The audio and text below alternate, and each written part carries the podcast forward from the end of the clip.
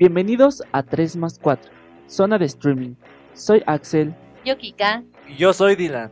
Te mostraremos nuestra forma de ver el mundo a través de estas cuatro paredes. Así que... ¡Acompáñanos! Hola mi gente, buenos días, buenas tardes o buenas noches. Uno de nuestros hobbies en esta cuarentena ha sido el de crear historias para nuestro entretenimiento y ahora las compartiremos con ustedes. Advertencia.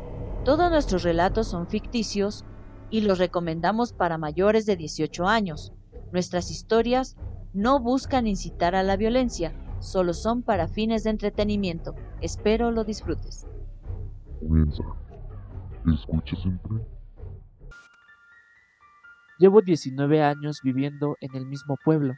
He visto cómo vienen y van las personas, lo que se dice cuando están y lo que callan cuando se marchan. Mi interés no yace en lo que la gente hace o no. Es un pueblo muy tranquilo, tanto que no le hallo sentido.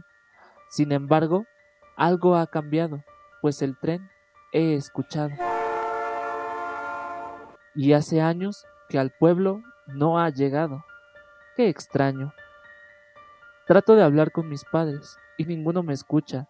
Salgo con mis amigos, pero me han ignorado. Al volver a casa veo mucha gente. ¿Acaso olvidé algún cumpleaños? Nah, no lo creo. No son caras conocidas. Permiso, permiso. Busco a mamá, pues me pareció oírla llorar. Mamá, mamá. Me voy abriendo paso entre esta gente. ¡Qué fastidio!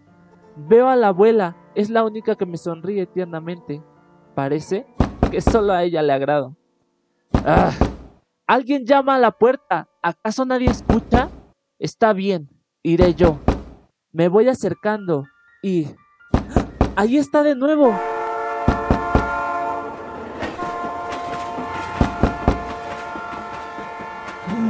Siento cómo ha bajado la temperatura y frente a mí se encuentra un operador de tren, quien me pide mi boleto. ¿Pero cuál? Me mira fijamente y señala mi bolsillo. Lo saco. Él lo toma y sin explicación alguna me encuentro dentro del tren.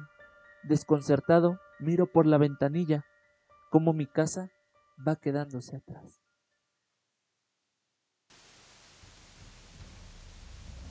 En otras noticias, lamentablemente las autoridades aún no confirman el motivo de la desaparición del joven de 19 años, quien hace unas semanas fue hallado muerto.